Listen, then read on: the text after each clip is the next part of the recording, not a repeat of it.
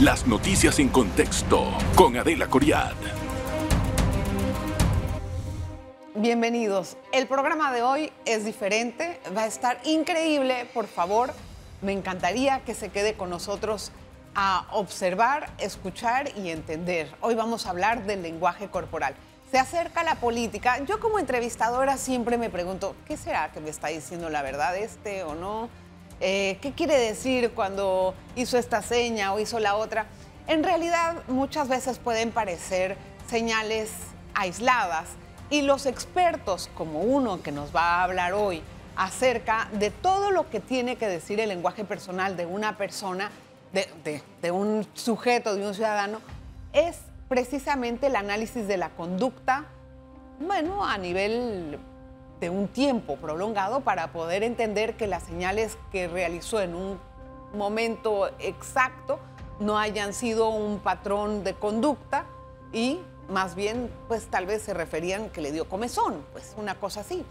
Vamos a saber cuándo la gente miente, cuánto miente, cuáles son las estadísticas, por qué mentimos y qué es lo que se puede hablar, como cuánto se puede abarcar con esta estrategia y esta, digamos, esta profesión que tiene Nelson Hernández, que es un entrenador, eh, es, ha sido entrenado, perdón, por exagentes de la CIA y del FBI y es un analista de conducta. Gracias, Nelson. Bienvenido. buenos días, muchísimas gracias por la invitación. Al contrario, feliz yo de esta. Me encanta este programa porque yo espero que salga con alguna lectura de algo, igual que nuestra audiencia. Claro. Pero simplemente para empezar a entender al ser humano, ¿verdad? En su naturaleza. Todos mentimos. El que dice que no miente, miente. Correcto. ¿Cuántas veces mentimos y por qué? O al día. Las estadísticas hablan de que una persona promedio puede mentir alrededor de tres veces cada 10 minutos de conversación.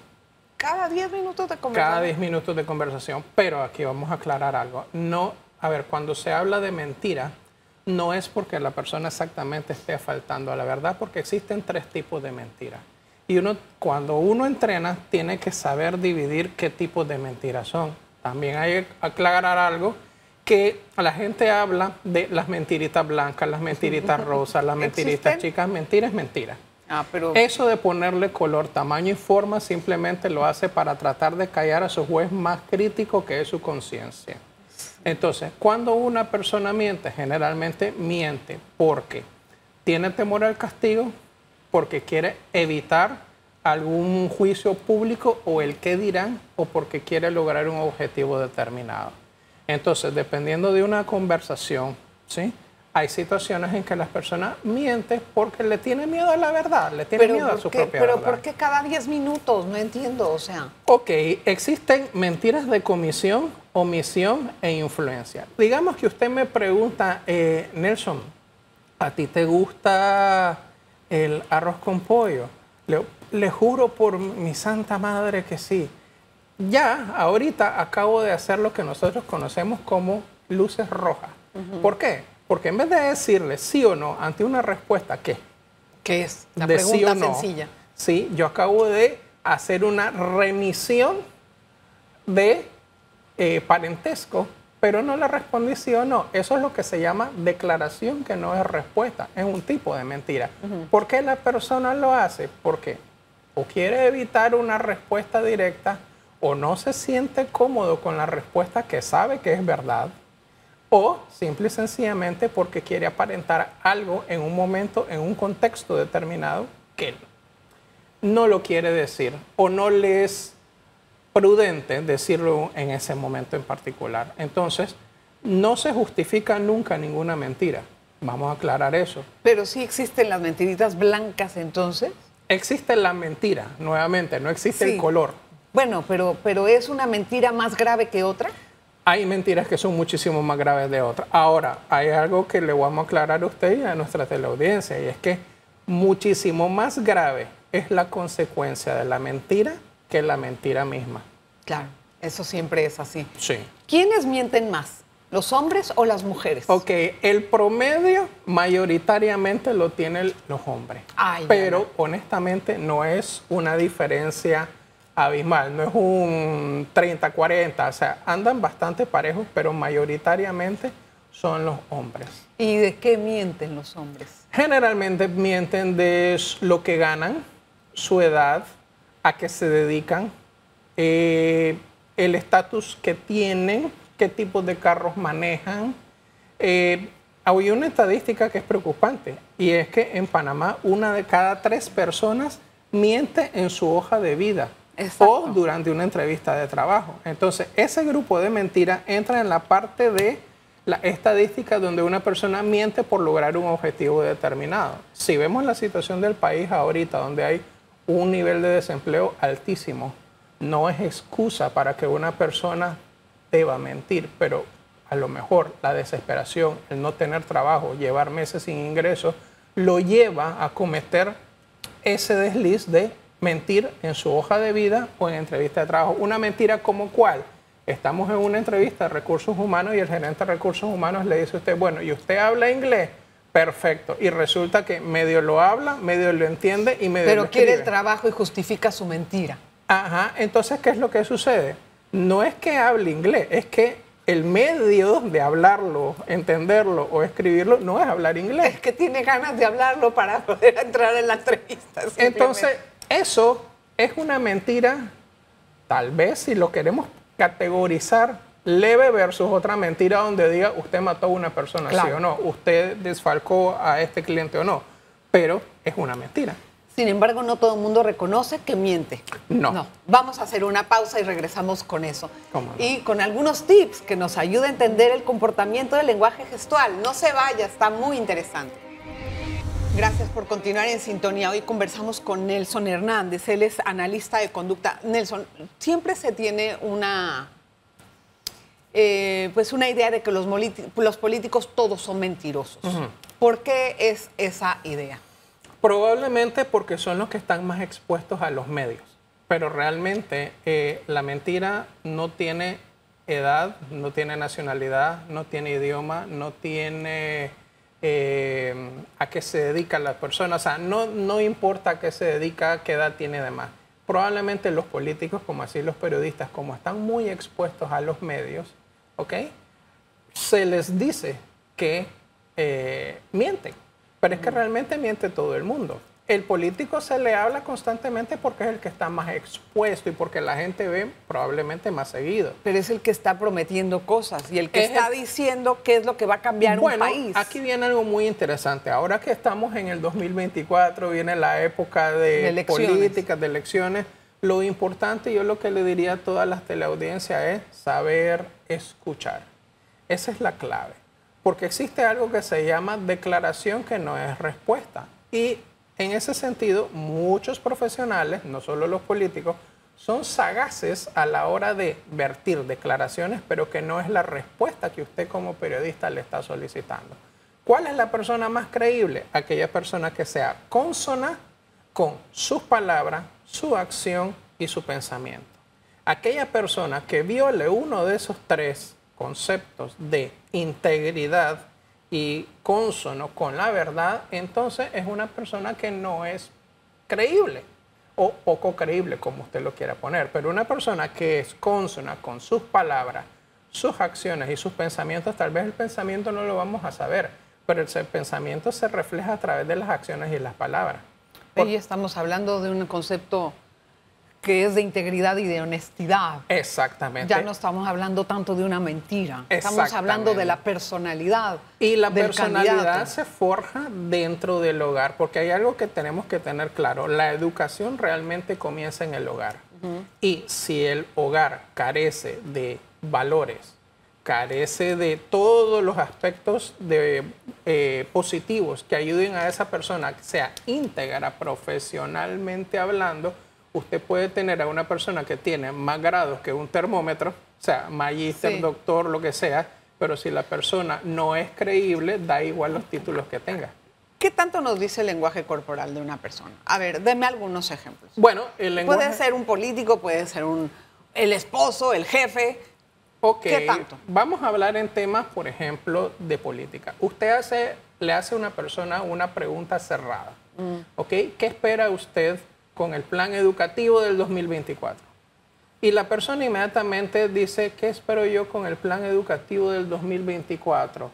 Bueno, nosotros tenemos que evaluar, fíjese, primero no le, no le respondió. Acaba de comenzar algo que se llama, dentro de la detección de mentira, que es declaración que no es respuesta.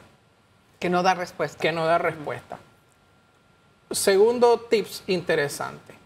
Él acaba de decir, nosotros vamos. Sí, esto es que no todos es hablan lo en mismo, plural. No es lo mismo decir, mi equipo y yo vamos a trabajar, porque el nosotros es lo que se llama una declaración de exclusión. Todos los políticos en Panamá hablan de nosotros, hablan en plural cada vez que hablan de sí. Muchísimos profesionales. Entonces, ¿qué? No es lo mismo decir, nosotros vamos a trabajar, a decir, mi equipo y yo vamos a trabajar. Porque al decir mi equipo y yo, yo ya me estoy involucrando en la acción. Y la responsabilidad le cae. Eh, Correcto, exactamente. Entonces, ese nosotros hmm, ya es una señal roja. A mí ya me indica de lo que la persona está diciendo. O sea, cuando él te dice nosotros, por lo general es, no me quiero meter en cosas que luego me puedan caer a mí. Correcto, correcto. Entonces, ¿qué es lo que sucede? Este tema, la mentira es muy compleja. La mentira no es tan fácil de detectar. Por eso es que ningún experto serio en comunicación no verbal, detección de mentira o análisis de conducta para perfilación criminal, como es el caso de, la, de las certificaciones que yo tengo, le haría un análisis en vivo. ¿Por qué? Porque hay muchísimas cosas que hay que tomar en cuenta, muchísimas variables que hay que analizar. Cuando me tocó analizar a Luis Alfredo Garavito, el mayor asesino serial de Latinoamérica, que hace poco acaba de fallecer, el análisis de una entrevista de 15 minutos me tomó una semana hacerlo. Nosotros podemos ver cosas, yo puedo ver cosas en el momento, pero si quiero ser responsable en una lectura eh, seria, no lo puedo hacer en vivo y en cinco minutos. Ese es un mito que se llama el efecto CSI. ¿Por qué se llama el efecto CSI? Porque estos programas que son buenísimos, CSI, Criminal Mind, Bright Mind, Lie to Me, que ahora están de moda, ellos en 45 minutos resuelven un caso. Claro, Eso jamás se va a ver se va a hacer así. en la vida real. Bueno, esa es una serie. Eh, su trabajo y el trabajo de un polígrafo, Ajá. o sea, siempre eh, son los dos son detectores de mentiras, por así decirlo. Son importantes y aquí vale aclarar un mito interesante. El polígrafo como aparatito no detecta la mentira. Eso lo hace el experto calificado Bueno, poligrafista. El, el aparatito detecta si la persona se pone nerviosa El o no. aparatito detecta cambios en la temperatura, cambios en los latidos cardíacos, cambios en la presión, cambios, eh, ahora los, los más avanzados incluso leen la retina. Pero ellos solamente están leyendo cambios fisiológicos. Quien tiene que interpretar todo lo que el aparato está leyendo es el poligrafista experto que tiene que ser un profesional idóneo. Y en cambio el suyo es un análisis de toda la conducta de la persona. De o sea, todo. ya es como un registro específico. Claro, de todos los Nosotros comportamientos. nos podemos ayudar de estos equipos, pero realmente a los analistas los entrenan es a Porque observar y escuchar. Su profesión está admitida en los juzgados, en los juicios. Sí. Se ve como, una, como un perito calificado porque el polígrafo no entra en los juzgados Bueno, norteamericanos. acaba de haber un precedente judicial a nivel mundial importantísimo. En el caso de George Floyd de Estados Unidos, se llama la prueba número 17. Y es que el- la lectura de su rostro en el momento de que este policía estaba cometiendo el asesinato de, de esta persona fue aceptada como la prueba número 17 y se hizo un análisis de su lenguaje, de sus microexpresiones, de su lenguaje corporal, sus microexpresiones, y se dieron cuenta todos lo- lo- los jurados que él estaba siendo frío y no estaba siendo empático con la situación que en esos momentos estaba, le estaba verbalizando George Floyd. Y hoy, gracias a ese juicio a nivel mundial, ya es un precedente judicial y puede ser aceptado como una prueba dentro del juicio porque antes mi, mi especialidad se podía utilizar en el proceso de investigación, pero Sí, así como pero decía no. el polígrafo que no se aceptaba, pues ahora sí, este caso ya sentó un o precedente. sea, que ya siento presente para el resto de los casos en Estados Claro, porque ahora cualquier abogado puede ir al caso de George Floyd y, a- y preguntar por la prueba número 17. Wow, eso es un poquito Fuerte, ¿ah? Eso Claro. está bueno. Vamos a hacer la pausa y regresamos con más acerca de este programa de las mentiras. Hoy estoy con eh, un experto en lenguaje corporal, Nelson Hernández. Él sacó un libro, Los secretos del lenguaje corporal, que tiene la foto de varios políticos aquí. eh, en donde me imagino que analiza ciertas expresiones de ellos. Correcto. Eh, porque son tantos, no, no, no lo voy a poder poner en cámara ahora, pero ¿qué microexpresiones hace una persona que puedan delatar una conducta? Ok, primero para las personas que nos están viendo en el programa y ponerlo más en contexto, la microexpresión son pequeños movimientos musculares del rostro que duran un cuarto de segundo y son muy interesantes y el cuerpo no tiene, el cerebro no tiene control de ellas por una sencilla razón, porque al durar un cuarto de segundo son un preámbulo de la emoción. Digamos que nosotros en estos momentos estamos hablando, usted tiene a una persona X invitado que está en una situación de escándalo en el país y usted le hace una pregunta que probablemente no se la haya hecho ningún fiscal o ningún abogado o ningún otro periodista.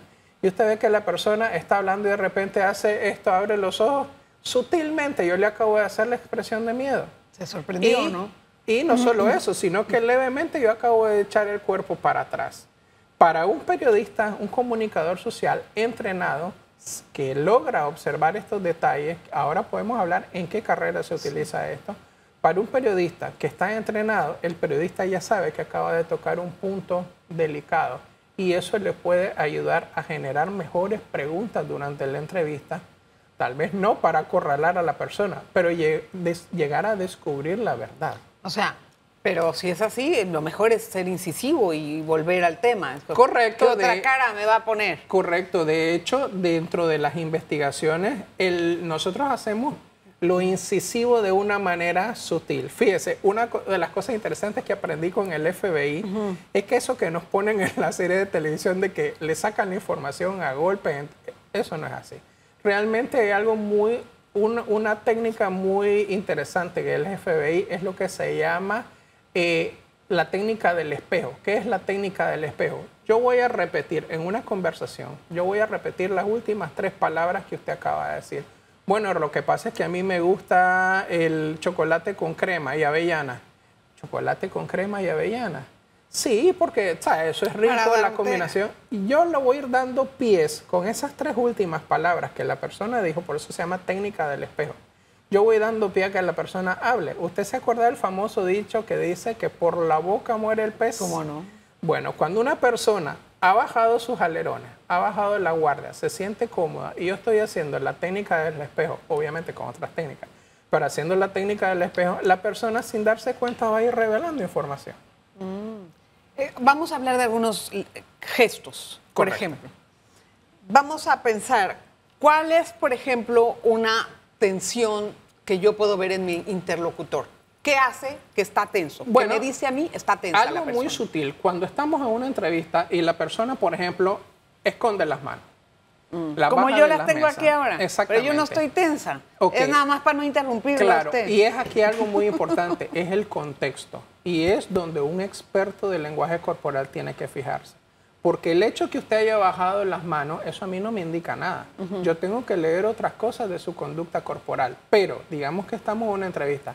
La persona baja las manos y yo de repente comienzo a ver, usted tiene la maravilla de tener una mesa de vidrio transparente. Claro. Y si usted está viendo que la persona al bajar las manos comienza a hacer esto con el pulgar, o sea, comienza a sobarse, esa es una forma de tranquilizarse. El entrelazar los dedos es porque está ansioso. El yo bajar las manos es porque quiero esconder información. Ándala. El comenzar a sobarme los dedos de esta manera es porque quiero relajarme. Estoy tenso y usted va a ver que de repente la persona va a echar un poquito para atrás porque ese es su cuerpo diciendo huye de esta situación. Ah, me voy a aprender todas esas. Sí, y usted va a ver algo tan sutil como la persona va a comenzar a hacer esto con la punta de la lengua en la comisura de los labios, ¿Qué? Ah. a ¿Eso tocársela qué- así. qué ¿Por qué? Porque los nervios resecan la boca. Ajá. Y obviamente en algún momento la persona va a pedir agua, va a pedir, va a echarse para atrás, se va a acomodar el saco. Usted va a ver lo que nosotros conocemos como están las acciones de comodidad y las acciones de incomodidad.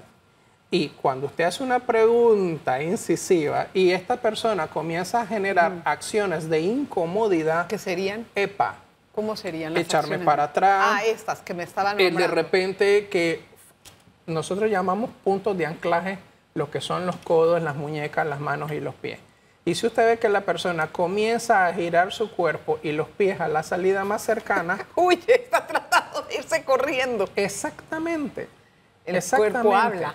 Eh, cuando se empiezan a arreglar la corbata y empiezan a hacer... eh, Esos son gestos. ¿Qué es eso? Ok, dependiendo del contexto. O son gestos de manipulación o son gestos de incomodidad. Vamos a romper un mito aquí. Cuando las personas parpadean muchísimo, yo tengo que, antes de decir, ah, ok, es que esta es la persona, me está mintiendo, porque eso es un mito. Las personas dicen que quienes parpadean mienten. No.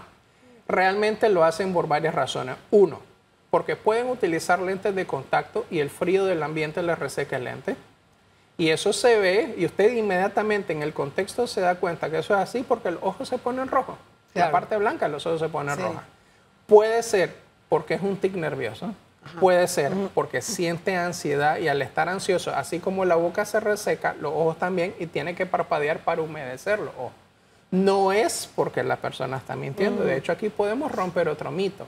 La gente dice, no, es que el que te miente no te mira a los ojos.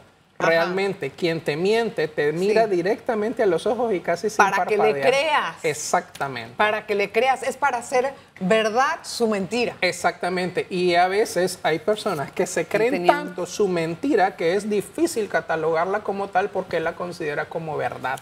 ¿Qué significa que yo haga así? Le cruzo las manos. Bueno, existen ocho razones. La gente dice, este es un mito que dice, no, es que cruzar los brazos es negación. O los pies. Ajá, es negación. A ver, puede ser negación, ¿ok? Puede ser autoprotección, porque esta es una barrera natural entre usted y yo. Y si yo me siento atacado, yo voy a cruzar los brazos, ¿ok? Puede ser negación, puede ser protección, puede ser frío, puede ser para imponer su cuerpo. Si usted ve alguna vez ha ido a una discoteca y ha visto a las personas que están afuera de la discoteca, la seguridad, ellos no tienen los brazos cruzados así, ellos los tienen cruzados así. Sí, arriba. Porque se llama la pose de cobra, porque se ven más fuerte, más imponente. ¿Ok? Esta autoconsolación. ¿Ok? Existen seis hasta ocho razones distintas, depende del contexto. Este programa, de hecho, me gusta porque tiene un nombre bien puesto, porque En depende del contexto. Sí. es como usted realmente saca la verdad. Y para finalizar, ¿qué pasa los primeros segundos cuando una persona miente? Ok, eso es una pregunta clave. Por eso Ya, es importante el tema de las acabamos, microexpresiones.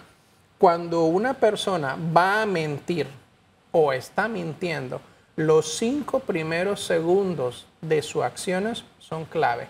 El hecho de retroceder, el hecho de tocarse la comisura de los labios, el hecho de repetir la pregunta. A ver, Nelson, eh, tú ajá. fuiste el que escribiste el libro de...